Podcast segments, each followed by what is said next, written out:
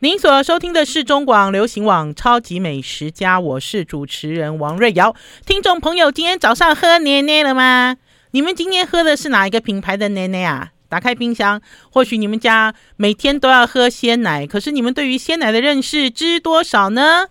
我们今天在节目现场邀请到一位，嗯、呃，我要怎么介绍他呢？他最近呢在远见天下出版。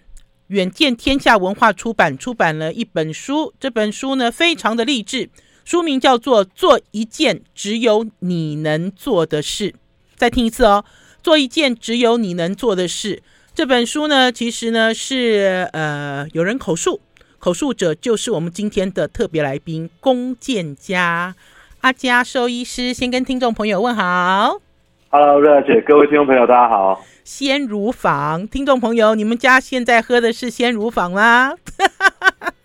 来，阿佳，我们今天特别跑去买了一瓶小小的鲜乳坊的牛奶，嘉明鲜乳。你看，听众朋友如果有追上我们的影片，就可以看到好小的一瓶鲜奶，百分之百生乳。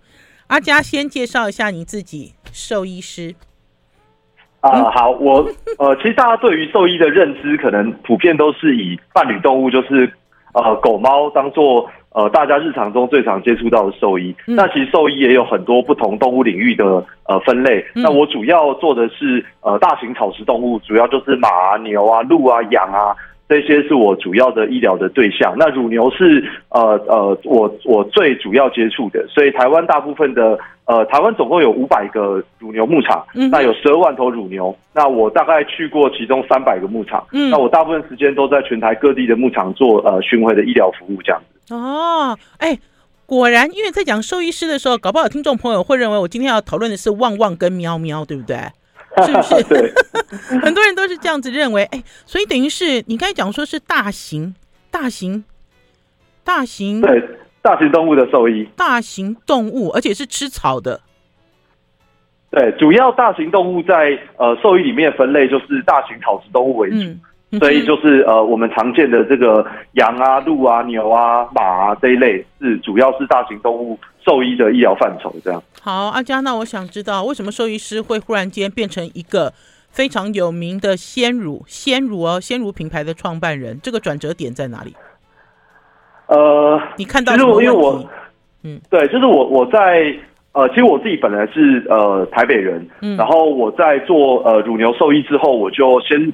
呃，一开始先在台南白河呃住了两年，然后后来我现在是常住在云林虎尾这个地方。Oh. 那呃，我会到中南部去生活，是因为台湾大部分的牧场其实都是在台中以南的各个县市。Mm. 对，那呃，我原本在当兽医的过程，其实我非常非常呃。享受当兽医在全台各地牧场这个巡诊的一个过程，然后我的生活就是呃每一天可能一大早到牧场里面去呃呃协助这个牧场做乳牛的可能内科或外科的这个诊疗完之后呢，我其实会有一个时间就是会坐在牧场的客厅里面，呃跟洛农一起呃聊天，然后喝茶喝咖啡这样。哦，就工作结束之后啦。闲聊对对对对对，没错没错没错。然后其实在这个时间呃改变了我非常多，其实也是为什么之所以会有鲜乳坊的这样的一个过程，就是。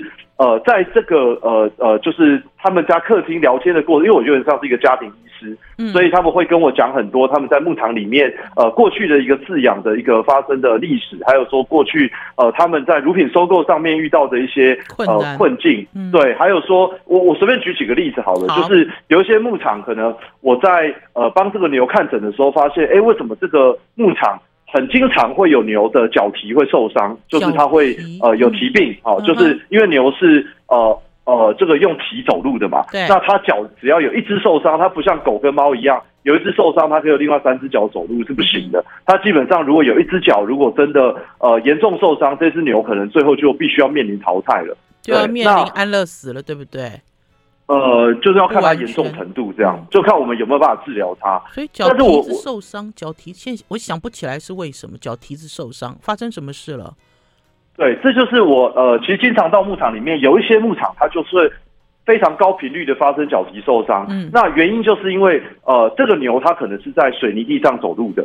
哦，那但是牛的脚很硬，嗯，所以它如果在水泥地上走路的时候，第一个它容易呃滑倒，第二个是呃滑倒它就劈腿，劈腿它的它韧带可能就会断掉，再就是它可能在移动的时候，因为它脚蹄碰到水泥地是硬碰硬，所以它脚蹄里面就很容易淤伤啊，或是会有一些呃呃就是脚蹄内的一些一些一些受伤。那等一下，安家，我有问题，牧场会铺水泥地给牛走吗？这不是很奇怪吗？啊，哎，这这这就是一个很好的问题。对呀、啊，怎么会？我那时候就有好奇，我就问，嗯、我就问了我说，哎，难道你们不知道为什么、呃、就是水泥地给、嗯、给乳牛走是一个不好的一个状态吗？他是穿着高跟鞋的一只很重的，就比如说，就像王瑞瑶体重很重的啦，对不对？它不是轻盈的一个动物啊。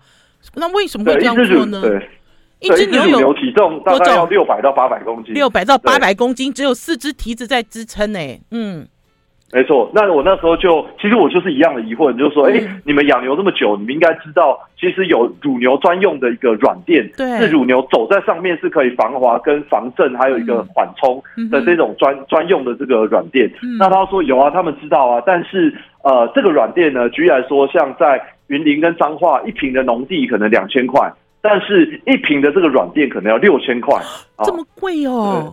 所以意思就是他有可能买了。呃，就是他可能买了呃一千万的一个农地要做乳牛的饲养，嗯，但他还要再花三倍的钱去装这乳牛的防滑软垫。哦，好可怕！可是原始的泥土是不行的吗？泥土跟草那个可能又是另外一种管理的啦，对不对？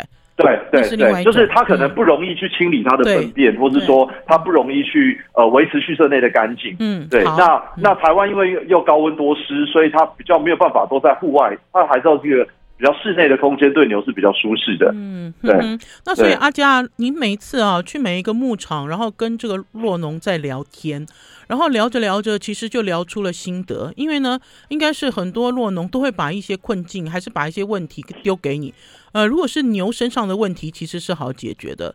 可是关键是在于，现在你解决的是通路，你解决的是品牌的问题，这个转折点又是从哪里来呢？对，就是那时候就发现，哎，其实我对。呃，酪农产业其实是有呃很多的期待，因为那时候我是一个年轻的兽医，也想要在这个产业可以服务很长的时间。嗯，那就发现了刚刚说的，就是呃，因为产销的关系，他们的收入其实生的生母收购价格并没有这么好。嗯，然后再加上他们就只好把硬体的扩充没有这样的经费，就导致用乳牛的淘汰当做其中一个固定的成本。那这件事对我来说，我就。我就完很难接受嘛，因为我是一个兽医，我我永远都在处理就是呃已经发生，但是我却不能预防的一个问题。对对，那这件事唯一能解决的方式就是呃，我们如果洛农可以用他们所期待的方式来饲养牛，嗯，那他们就需要有他们所期待的一个收购条件。嗯，那如果能用这样的条件养他们所期待的牛，这个问题就解决了。所以那时候呢，就才会有一个想法，就是有没有机会用一个呃比较像公平交易的一个方式，就是由洛农来。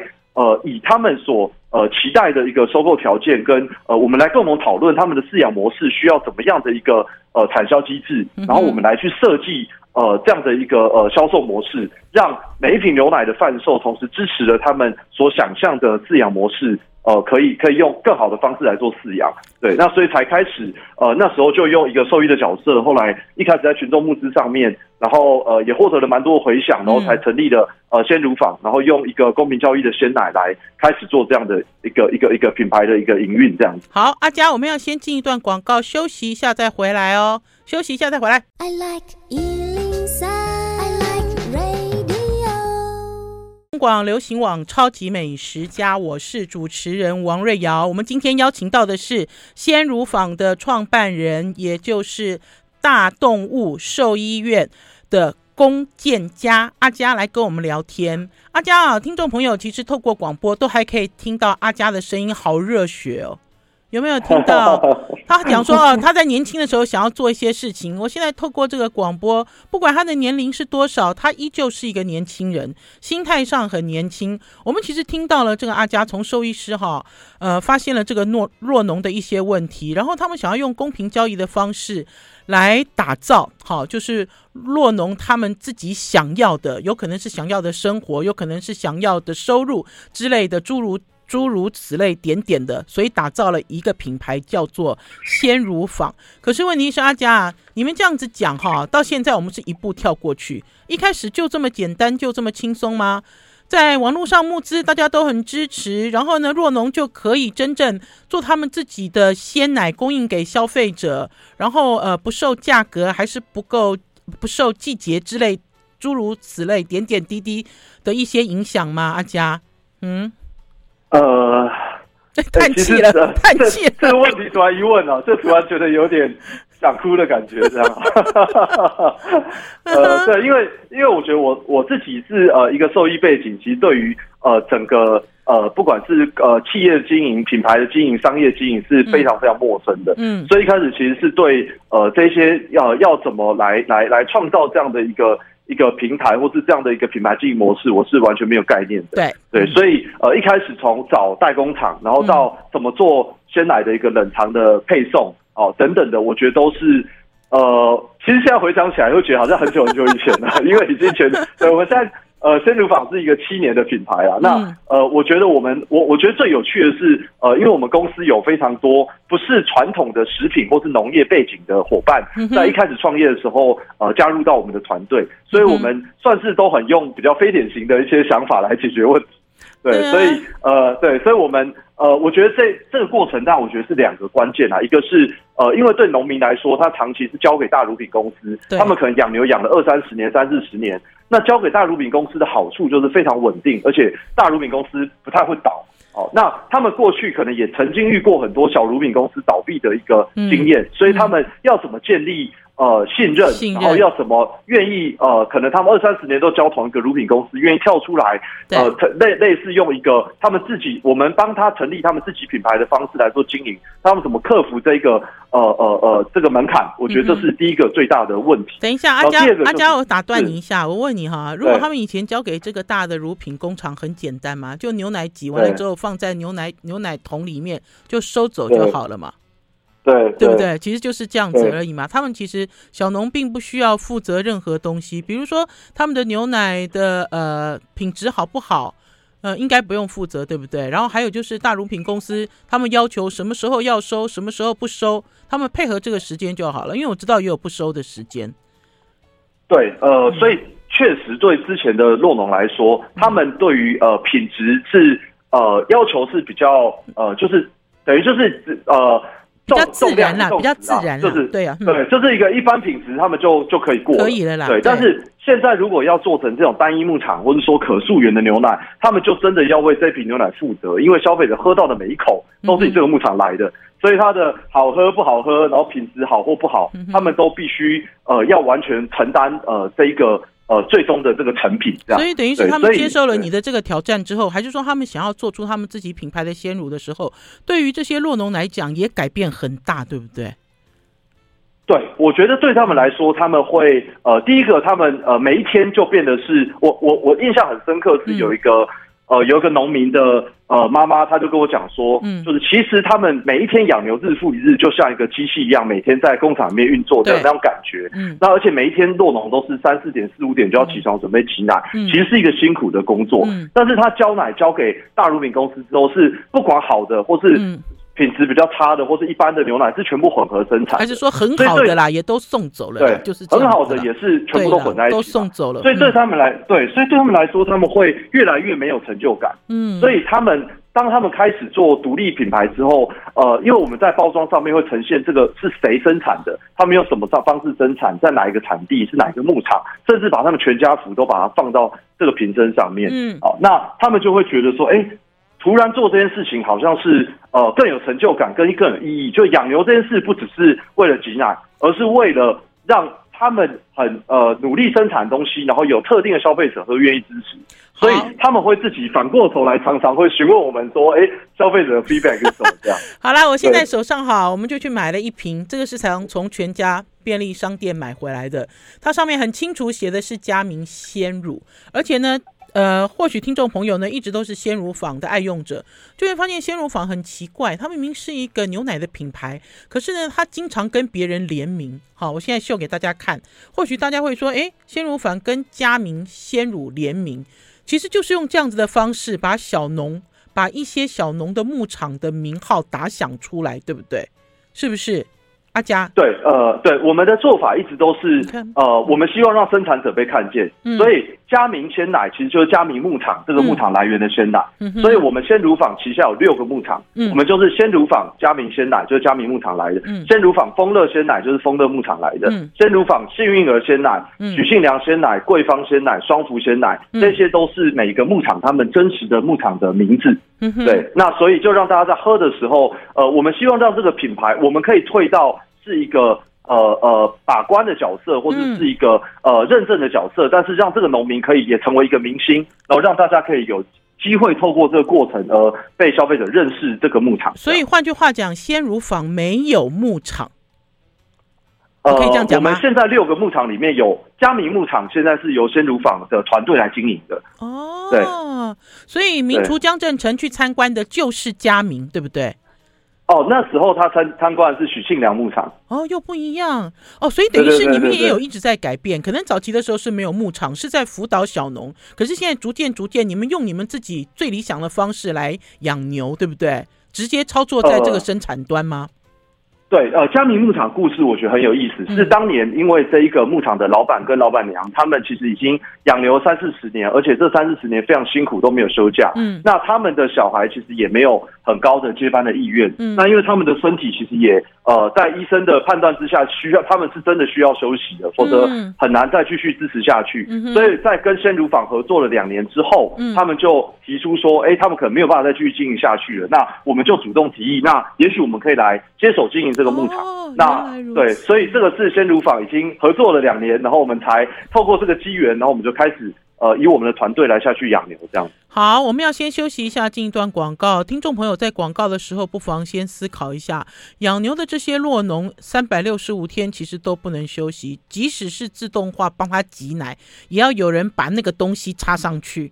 对不对？它其实没有办法百分之百的机械化，所以呢，根本就是没有办法休息的一个产业。听众朋友，你们在听今天的这一集之余，哈，要跟大家推荐一本书，因为呢，这就是弓箭家口述，然后呢，是由远见天下文化出版，他们呢所做的，哈，所做的像是一本，又像是自传，又像是一本励志书，书名叫做《做一件只有你能做的事》。来看一下哦，如果大家有追上影片，就可以看到这本书的封面，好白哦，就是奶奶的白啦。对不对？就是牛奶的白。我们其实刚才其实有聊到，呃，在对于，因为我刚才其实就有问说，哎，有自己的所谓的自己的牧场吗？那所以等于是鲜乳坊是一步一步一步这样走过来的。可是早期在走过来的时候，就像我们在讲哈，其实讲的都很理想化了哈。若农觉得好棒哦，我希望我自己的品牌大家能够看见。可是这后面其实所付出的东西比你想象中的多更多。他们其实要改变他们最传统的作业方式。对不对？然后他们要提升他们自己的牛奶，呃，提升到就消费者在喝到单一牧场乳源的时候有感觉。可是这个部分，阿佳，呃，兽医师还有这个洛农之间，你们做了什么改变，还是做了什么努力呢？我们要先休息一下，进段广告，再回到节目现场。我我是王瑞瑶，您所收听的是中广流行网《超级美食家》。你天天都要喝鲜奶，每一天都要喝鲜奶。可是，听众朋友，你们对于鲜奶的认识有多少呢？你们对于台湾的酪农产业的认识又有多少呢？我们今天很高兴邀请到一个非常成功的品牌，叫做鲜乳坊的创办人龚建家来跟大家聊天。阿佳。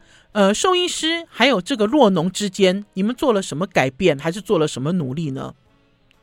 呃，好，就基本上我们现在的团队有乳牛的乳牛的营养师，嗯、乳牛的兽医师，乳牛的数据分析跟乳牛的畜舍设计的一个专业的呃伙伴，在我们团队里面，啊、还有住房也要考虑，对，对不对？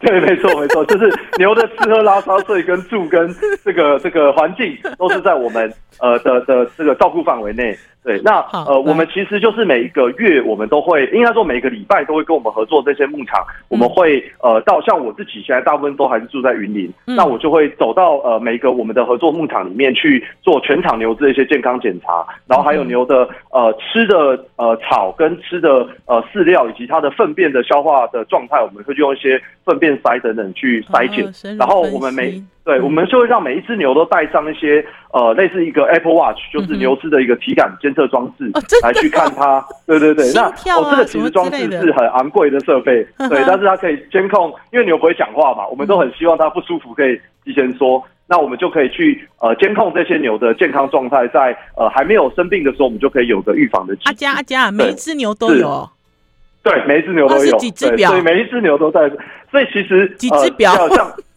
呃，它是挂在脖子上，它挂在脖子上，呵呵，每一只都有。那你们现在有总共花钱买了多少 Apple Watch？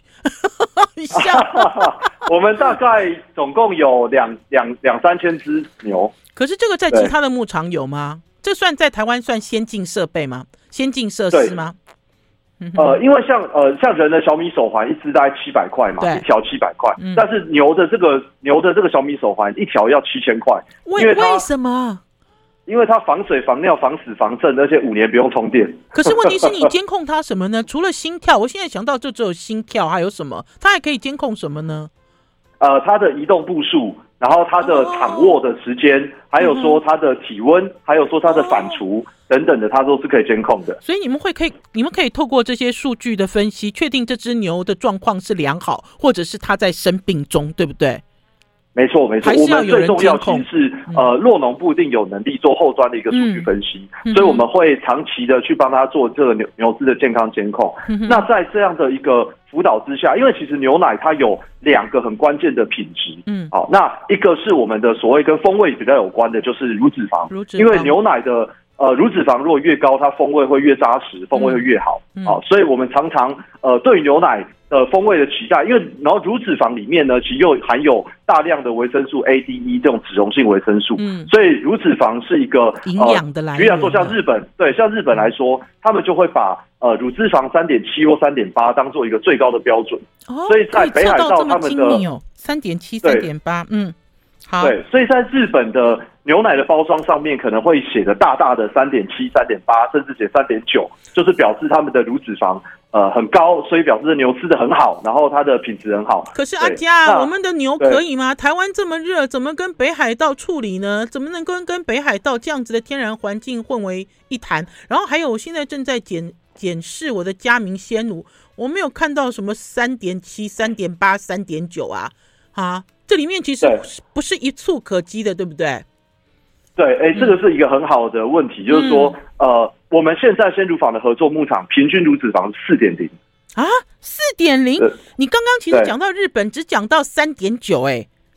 对，就是日本北海道最顶尖的牧场，大概也是三点八到三点九左右。嗯、那我们的乳脂肪到四点零，其实我们呃这三四年来有日本已经有四个乳品公司来台湾我们的牧场参访了，来取经，因为他们很好奇，对，他们很好奇说，哎、嗯，就像刚刚瑞瑶姐说的，台湾天气这么热，那他们在北海道又养牛，呃，引以为傲，所以哎，怎么会我们可以做出比北海道更好的品质？他们也非常的。呃呃，觉得惊讶这件事情，因为其实长期的经验值就是这样子啊，什么样的环境孕育出什么样的物种，这个其实是千古不变的道理。可是呢，看起来呢，呃，鲜乳坊呢克服了一些东西，对不对？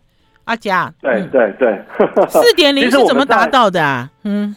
呃，其实像全世界养牛最厉害的地方是以色列，嗯，但以色列是一个沙漠国家，嗯，他们的呃，我之前有在以色列参访，他们大概夏天都到四十几度的温度，嗯，所以我们其实，在台湾仿造就是第一个，你要创造一个适合牛的空间，你需要一个降温的设备，像电扇啦、洒水啦、喷雾啦、通风啦这些系统是一定要有的，哦，然后再来就是牛吃的东西最重要，因为我们吃进去都是最重要，对，所以为什么我们要特别帮牛？有一个专门的营养师去调配它的营养。好、嗯哼哦，那我举例来说，台湾大部分的牧场可能一只牛一天的伙食费大概是三百块到三百五十块左右。牛吃很多，哦，听众朋友，对伙食费一天 三百元哦。嗯，对，三百。那我们鲜乳坊的牧场平均一只牛的伙食费大概四百五到五百块。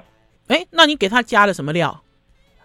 呃，它里面可能有一些呃澳洲或是美国进口的甜燕麦啦，嗯、然后或是一些木树草啦，嗯、或是我们会有一些呃，就是呃，我们我们的主要的，因为牛其实它是一个呃很复杂的一个动物，它是反刍动物，嗯、它有四个胃呀、啊，复杂的对对对对对，嗯，没错，所以它需要有非常完整的营养配方，大概有十几种。呃，原料都是他每天呃会摄取的，嗯、对，那我们就尽量会去找呃这个里面呃可能品质最好，它的适口性，它牛吃下去的呃它比较爱吃，而且营养浓度是比较高的。阿嘉，我要问你，牛是吃荤还吃素？牛吃素，牛吃素。很多人其实牛，但是比较常、嗯、比较常有的问题是，乳牛到底是草饲还是谷饲？这个问题比较常听到哦，人家会说乳牛是草饲还是谷饲？可是谷饲对对对啊，好，那你回答草饲还是谷饲？都是啊，这两个都是啊。哎，对，没错，这是标准。应该说。草饲跟谷饲是针对肉牛，嗯、肉牛有专门草饲跟谷，但乳牛呢是草跟谷都需要，因为乳牛它的营养复杂度比肉牛还高很多，所以它草跟谷都要。因为这个要怎么讨论呢？如果今天乳牛是草饲的话，等于这个乳牛就是完全放养，你不管它嘛。在台湾其实不太可能这样子饲养乳牛，因为你要它每天都有呃足够分量的这个泌乳，对不对？所以他不会这样子操作跟管理。我们要先休息一下，进一段广告，再回到节目现场。I like 103, I like radio。我是王瑞瑶，您所收听的是中广流行网超级美食家。我们今天空中连线鲜乳坊的创办人，呃，大家都叫他阿嘉，他的名字叫做龚建家。龚建家呢出了一本书，书名叫做《做一件只有你能做的事》。阿嘉。这本书的厚度有超过两公分，二点五公分。你的一件事到底是什么事呢？你的是什么事呢？呃、来，啊，其实就是呃，我我觉得这一本书其实不是在讲我干了什么事情啦，嗯、应该是说呃，因为我觉得我自己原本只是一个很小的在呃，就是在农业工作者的一个小小的角色，嗯，但是呃，有点尝试想要呃改变原本农业的一个体制，然后希望能够有。呃，一个呃新的一个革命的一个方式来去来去调整我原本觉得不太 OK 的地方，嗯，所以其实这本书一开始的想法是，我觉得每一个人在每一个产业里面都有自己的一个角色，对，也许自己会觉得，哎，好像就只是一个一般的工作，或者说只是一个平凡的产业，就像我自己在农业就是一个很平凡的产业，嗯，对，螺丝钉日复一日，日复一日，对，对不对？嗯。没错，没错，没错。但是，所以我觉得这本书是说，即便像我们在只是一个农农业的投入者而已，但是我们可以呃看，因为看到了产销的问题，看到农民的需求，看到呃消费者对于食物的不安心，然后我们开始展开了一个呃冒险的历程，然后呃开始做一些尝试，然后最后甚至呃六年七年了，公司还没倒闭，表示 表示至少还有还有可以活下来的机会。所以我觉得是这本书的概念比较是希望大家可以。呃，自己去感受，跟自己去找到，哎，自己到底有什么事是呃呃，以你的眼光来说，对你来说重要，然后而且也许是只有你。会特别把这件事看重到会想要去改变他的这件事情，当时是这样的原因来设计这个书名，这样。不光是倒闭啦，根本不会倒闭，现在变成一个标杆了。我接下来啊要跟听众朋友讨论，就是这个鲜乳坊创立以来哈，到目前为止虽然只有七年多的时间，到底造成了业界什么样的影响？我想要先问一下，一开始洛农想要过自己的生活，想要用自己的形态来供应他们的鲜奶，然后呢，我想要知道若农的收入有增加吗？阿嘉，还是 嗯，这个其实是很直接的啦，对不对？他的对对对对对、嗯，有吗？我我呃呃，其实应该算是增加的不少了，因为我们自己的收购方式，嗯、我们呃就是仿照大乳品公司，他们是保价保量收购嘛，嗯，哦，但是他们的这个保价保量的呃品质标准，可能呃只有设一个上限，超过那上限也没有再另外加价的。那现在是多少钱呢、啊？现在大乳厂的保价收购有十。我记得我最后一次盯上好多年前了，是十四块还是多少钱？有吗？现在还有吗？呃、其实台湾的基础物价已经有十年都没有都没有成长了。呵呵对，那所以对，那但是因为它冬暖夏季的价格都一个浮动啊，所以它大概就是二十几到三十几之间是它的生乳收购价格。哦，那我这个资讯已经落后太多太多了。等于是大乳厂收购的价格是二十几到三十几，那你们的收购价格呢？呃，我们的收购价格基本上会比一般的乳厂再高大概十 percent 到二十 percent 之间。那我们还有一个比较有趣的机制是，我们除了目前是市面上呃全台湾收购乳价最高乳品公司以外，嗯、我们每一年公司的净利还会提拨一部分是回馈给农民，作为动物福利跟员工福利的一个使用，鼓励他们优先使用在动物福利跟员工福利这样。嗯哼，还有一还有一部分的钱帮助他们在做另外的提升啊。对不对？对，算是一个利润回馈机制啊，就是这样，我们就变成是共共享这一个呃呃呃这个这个乳品的一个一个一个乳乳品一个收益这样子。好，然后还有就是我还有第二个问题，呃，你刚才讲说其实交给大乳厂哈，只要超过一定的标准就好了。可是你们要交给你们标准有更高吗？还是说标准如果又超过更高的话，有不一样的收益吗？呃，有，第一个是。呃，我们基本上刚刚说的像呃乳脂肪啊、乳蛋白啊这些，嗯、一般来说在乳厂它是有设一个品质上限的。嗯，因为对他们来说，他们就是呃收购的牧场别很多，所以它就是大家水准都差不多接近平均就可以了。嗯，那但是我们既然是做单一牧场，我们就希望鼓励大家可以在追求卓越嘛。嗯，所以我们是没有它。只要品质越高，我们就可以用越高的价格来收购。所以这也是为什么像呃大厂一般的乳脂肪不会不太会有人喜欢超过四点零，因为超过四点零，你给牛吃的更好，但是你的加价不会再上去，就是一个浪费，浪费了。那对对对，那我们就会无限。加价上去，其实像这样子的一个制度，也会让六个牧场大家都会有一种比较良性的竞争，对不对？因为因为直接都标上了四点零，六个牧场都有标到这样子的乳脂含量，就它都有这样子的数字出现吗？对，我们目前是六个牧场都有，那只是在瓶身标示上面，因为农委会它有个规范，就是无成分调整的牛奶，它只能写乳脂肪三点零以上，它不能直接标示它的真真实乳脂肪。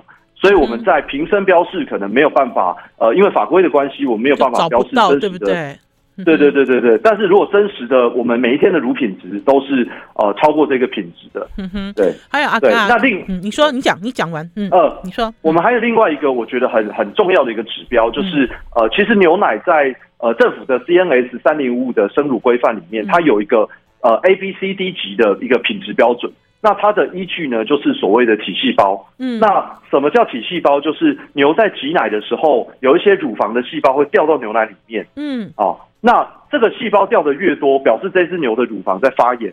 哦，表示这只牛的乳房是不健康的。嗯哼哼，对。那通常我们是三十万以内的体细胞叫做 A 级奶。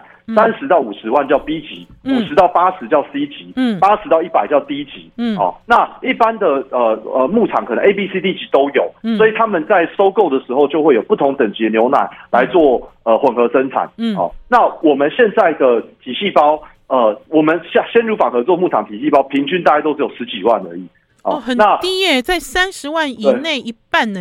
对不对？对对对对对，所以在就算是欧洲这样的国家，最严格的国家，他们的最顶尖牛奶的标准也顶多就是设到二十万而已。那我们是都只有十几万，嗯、所以这件事就表示这些牛都很健康，然后乳房也都很很很很很很健康。对。可是阿，刚刚我没有看到 A B C D，我没有看到四点零，也没有看 A B C D，这也是规定不可以被标示出来的吗？呃，我们现在的每一瓶牛奶都是保证 A 级。但是因为体细胞的检验，它是呃，它是等于是隔一天才能检验出来啊，它不是挤出来当下可以马上验的，所以我们在呃充填的时候，可能会充填后隔天才会知道它的呃体细胞。那我们常年度都是在十几万，所以以现在的法规规定是，你要先检验出来之后。才能进行包装上的标识。好，那这样不所以这个跟牛奶生产有关。那可是这些资讯都有公开吗？就比如说，我如果去扫 QR code 还是什么，我看得见什么东西吗？有吗？呃，有。我们现在第一个，我们现在官网都会固定把这些牧场的资讯做公开。第二个就是我们现在呃陆陆续续有开始申请我们每一个牧场的生产履历，因为我们希望让呃这个呃农产品可以更透明、更溯源。那生产履历扫上去就会有相关的。资料，但是因为其实，在台湾，呃，鸡蛋啊、水果啊，呃，还有说一些蔬菜生产履历好像很很常见，然后非常的呃正常。但是其实，在肉品跟乳品的生产履历是呃的覆盖率是非常低的，在乳品的覆盖率可能不到一趴，比较少，嗯。对，非常困难，因为牛奶要做单一牧场整个产线的运作，因为它是一个一体的，所以它的生产到运送其实是非常困难做追溯的。嗯、那我们现在鲜乳坊目前在台湾的鲜乳生产履历的市占率大概占七成，意思就是说有生产履历的鲜奶大部分都是我们鲜乳坊提供的，那我们就可以透过上面的这个 QR code 来去呃。呃知道它的产地来源。这样。那阿佳，你们现在鲜乳坊占占台湾鲜乳供应量的几成呢？哦，非常小，我们是一个小小小孩，我们现在大概只有占不到三 percent，不到三 percent，连一成都没有。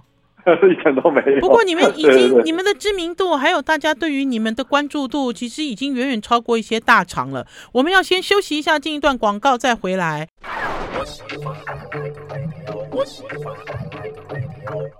我是王瑞瑶，您所收听的是中广流行网《超级美食家》。我们今天跟大家推荐一本书，这本书呢是远见天下文化所出版的，由。鲜乳坊，鲜乳坊的龚建家创办人，他口述所出的一本书，书名叫做《做一件只有你能做的事》。我觉得是口述这件事，我可以接受了，因为你好忙哦，对不对？哈，呃，对啊，其实家呃，应该说这本书不算我口述，它是、嗯、呃，大概有一百多个相关的利害相关人共同创作出来的。因为、哦、呃，我其实。呃，包括我们的通路，包括我们公司内部的伙伴，就有二三十个人，所有的故事都写在里面，对不对？对对对对对对对对。可是是以鲜乳坊为中心点啦。对，没错，没错，嗯、是。好，因为呢，刚刚呢听众朋友听到了一些数字，然后听到了一些很关键，你应该要知道的，有关于鲜奶的好坏，然后呢，关于这个市占率，大家一定就会觉得很吃惊，对不对？鲜乳坊的这个知名度这么高，市占率只有百分之三哦。啊！可是我在全家不是经常看得到吗？所以等于是在通路的部分也是一个大革命吗？呃，对，其实因为我们一开始在群众募资结束之后，其实也呃还。就一开始我们是用非典型通路，就是很多没有卖鲜奶的地方，嗯、像一些独立咖啡店啦，嗯、或是有些一些餐饮的地方，我们开始在这个地方，或是一些团购的社区来做一个推广。芒果咖啡，那当然后面芒果咖啡、啊、对芒果咖啡也是一个我们对他在云林是我们非常好的一个合作伙伴。好好对好老板，好人，好夫妻。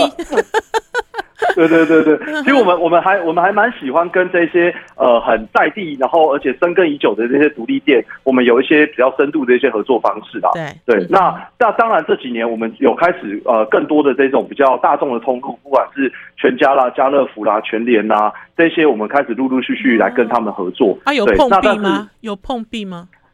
呃，在通路的 部分，一开始碰壁，但又傻笑了，又傻笑了，他们。对，因为他们的习惯应该就是呃，他们会有一个呃，需要一个很完整的一个供应链，还有它的一个配送机制，嗯，还有说呃，你的供应量，因为像独立农民的品牌，它的量一定有个上限嘛，对。那如果你不能跟通路承诺跟保障说你绝对不会断货啦，还有说你的配送可以配到全台湾各地，这些东西你没有办法做到的话，对他们来说，他们就可能不会有这么高的意愿来跟你合作，这样。嗯哼。那可是目前为止有一一克服吗？呃，我觉得现在也呃算是我们呃这一路就一直在解决这些问题啊。然后我觉得也看到很多通路也愿意给我们一些善意，像我觉得全家就是我们一个很重要的合作伙伴，因为他对于台湾在地农民，其实在不管是瓜瓜园啊，或是他一些沙拉上面，他其实会有关注这个相关议题。所以那时候我们在像我们去年十一月，我们有个新的合作牧场叫桂芳牧场。嗯、那这个呃全家他就说，哎、欸，那他想要呃来一起来支持我们找一个新的牧场。所以不管是他们的咖啡机啊，嗯、还有说他们的呃一些呃其他的品类可以用得到牛奶的地方，他们也一起共襄盛举来，这样呃一个新的牧场可以在上面可以可以可以被看见这样。所以全家不只是卖什么佳明鲜乳，什么桂芳鲜乳，它其实等于是你看不见的，它所有有。用鲜奶的，它也全部都支持了你们鲜乳坊，对不对？对不对？是这样、呃、有一有一部分的品类是，就是像它的双麒麟里面的牛奶，或者它一些、嗯、呃吐司啊里面一些牛奶是有用我们鲜乳坊的鲜奶的。我觉得这个更好啊，它其实不一定直接要上你们的鲜奶，因为其实鲜奶的运用地方太多了，太广泛了。没错。而且你刚才有讲啊，等于是你们一开始现在七年，现在你们旗下有六个牧场，有没有其他的牧场也陆陆续续想要加入你们，变成你们的合作伙伴呢？呃，我觉得现在是越来越多农民有这样的一个信心的，因为一开始他们可能也很观望嘛，就不知道我们到底这个运作模式是不是可行的。嗯、那现在确实有蛮多落农有呃表达有意愿想要加入，但他也知道我们的标准其实很严格，因为我们像刚刚说体细胞好了，对，体细胞对一般的乳品公司都是每个月算平均值的，就是三十万体细胞是算月平均的，嗯，但是我们我们不是，我们是天天计价，就是你那一天只对你那一天只要。超过三十万，那一天就是 B 级，而不是 A 级。对，哦、那这就变成会导致，嗯，对，要他就等于是没有任何一天可以放松，天天都要考试，然后要抓出那个不健康的那只乳牛，对不对？他要时时盯着盯着它的品质，哼哼，对对对对，所以等于是，阿嘎，你们其实一开始在做这个的时候，有没有牧场加入，然后之后又退出的？呃，这个倒没有了，因为我、嗯、我还蛮有信心，就是农民如果使用了我们提供的这个顾问服务之后，嗯、也会让他们的收益跟他们的饲养水准越来越好，他们会真的觉得这件事情是更有成就感的。所以我其实最感动的就是我每个礼拜还是到牧场嘛，嗯，那到牧场的时候，虽然我们要求很多，然后虽然他们工作会有一些延伸的事情需要处理，嗯、但是我觉得他们会越工作越开心，而且会主动跟我 feedback 说，哎，他觉得。虽然养牛这么久，但是呃，因为以前呃，其实我们以前都会讲小农小农，对。但是我自己觉得，其实小农是一个呃太感性的字眼了，它、嗯、没有办法真正成为一个对农民的保护伞。嗯。所以我们比较想要倡议的是好农，好就是嗯好农对。嗯不管大小，就是让它的品质，对，不管大小，因为你是两头牛、二十头牛还两百头牛是小，其实很难定义，嗯，对。但是它如果真的牛是健康的，品质是好的，那这其实是更重要的事情，对。所以我觉得现在也越来越多的农民，他们呃看到这件事情，而而且也看到有成功的案例，而会比较愿意来来加入这样。还有了这一波哈，台湾鲜乳的革命有没有吸引到年轻的人，也对于这个产业产生了兴趣？因为其实刚才有讲哈。啊，因为有一些牧场其实是代代相承啊，大家其实都逃走。年轻的人看到哈，爸爸妈妈一年三百六十五天哦，都要被关在，等于是被关在这个牧场里，都没有办法移移动，都没有办法离开。那所以我知道有很多年轻的一代哦，都都不愿意回来接掌家业。可是像这样子的一个革命跟改变之后，有吸引年轻人的目光了吗？哇，这是一个很棒的问题。我们现在鲜乳坊的合作牧场，包含像幸运儿牧场、许信良牧场，嗯，他们的小孩，呃，都后来都去念。呃，农业相关的大学，哦、然后而且已经呃毕业的全部都回来牧场工作。那甚至因为台湾的牧场其实老龄化很严重，对。那我们现在有，因为我们现在导入了这种现代化的饲养模式，嗯，包含像这些牛只监控啦，还有一些数位化的一些方式，嗯、所以有很多呃兽医跟呃畜牧科系的毕业生也开始投入到这产业。对。所以呃，其实像鲜乳坊，我们在公司成立第一年，我们就成立了一个。呃呃呃，培训基金，嗯、那我们就是呃，让每一年的寒暑假，我们都有跟呃各个兽医系的学校合作，嗯、去媒合学生在寒暑假到牧场做实习。嗯、我们大概至少有投入了大概两三百万的经费来做这个、嗯、呃实习基金了。对，嗯、那现在大概已经有六十几个学生透过这个实习计划。呃，结束，然后其中有大概一二十位都已经明确表态，他们实习完之后会想要投入到这个产业服务。这样，这个除了学以致用之外，也可以让真正养牛的人，他们也可以去读书，对不对？就读到他们要的专业，就是有各方面的人都可以来这里贡献。谢谢，谢谢鲜乳坊的创办人龚建家阿佳来到我们超级美食家，希望有空的时候他能够再来聊天，听众朋友就可以知道你喝的奶奶，你喝的奶奶到底他改变了多少？谢谢阿嘎，谢谢哦，谢谢谢谢，谢谢，谢谢，拜拜，谢谢大家，拜拜，谢谢谢谢，拜拜。